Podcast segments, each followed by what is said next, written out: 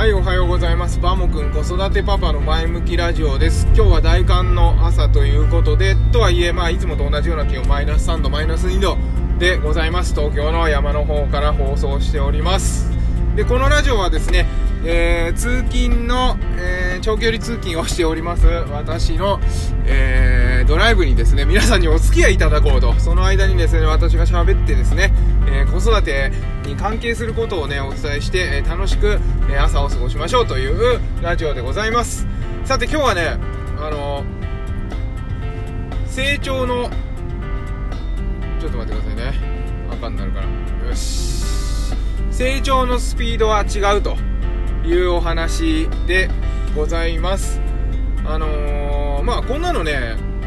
当たり前のことなんですけど、子供の成長、もちろん大人になってからもみんなそれぞれ成長のスピードは違うわけですよね。で、いろんなタイプの人がいたり、いろんな、えー個性があったり、えーいろんなもしかするとこう障害があったりとかするかもしれないんですけど人それぞれの成長のスピードは違うんですよ。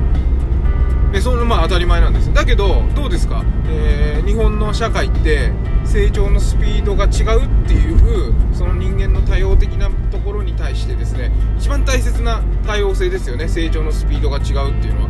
そこに対して、えー対応してますかね？日本の社会って。うんなんかこうあのーなんかニュースでほら話題になってた鼻マスクのあれおじさんなんだ？ななんのか？なんだか？あれだけど。なんかそういうところもああいうの見ててもなんかこう誰かの主観的なところの主観的というか考え方がやっぱりこう区切り区切りでこうであるべきだみたいな押し付けというかそういうね社会になっていると思うんですよね。でそれってねあのーもう本当にある一線で区切ってもうここからここはこの中に入りなさい。はい次のステップはここですよっていう風にねこう階段をね登っていかせるような強制的にね登っていかせるようなそういうシステムなわけじゃないですか。特に日本はね。でこれってもうなんかとてつもなく時代遅れでで本来であったらそんなねあの成長のスピードっていうのは全然違うわけなんでもっと自由にこう成長していいはずなんですよね。または遅くてもいいはずなんですよ。でこういうところが理解できないと、えーまあ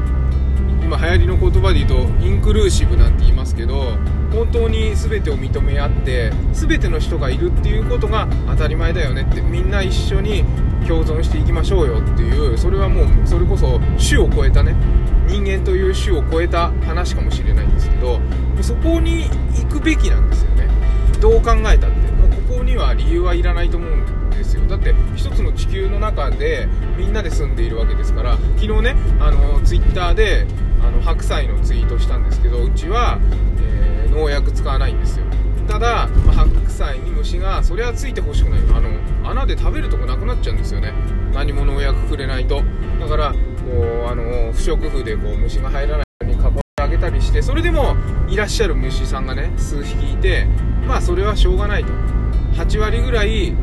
白菜をね食べさせてもらえればいいかな。って一応ねあの一生懸命畑耕してさ種まいてそれで、えー水は、まあ、くれてねえな本当の畑だから。でそれで育ってたわけだからまあ育てた人権利でね8割ぐらいは食べさせてもらって残りの2割は虫さんどうぞみたいなね。だってあなたたち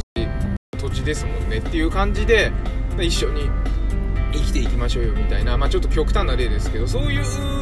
発想に至らないとやっぱりね幸せって欠けていくと思うんですよね。やっぱこの一線で「いやお前はダメだ」とかここからこの一線であなたは障害ですねとかそういう線が引かれてるっていうこと自体がそもそもストレスでありどこに自分がいるのかまたはどこに行きたいのかっていう無駄な努力がね発生してしまうわけです。だからやっぱり成長のスピードは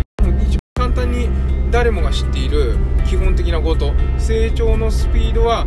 皆違うと。これを心に留めてですね、えーいつも思い出して生きていけたらねあのいろんな人がどんどんどんどん、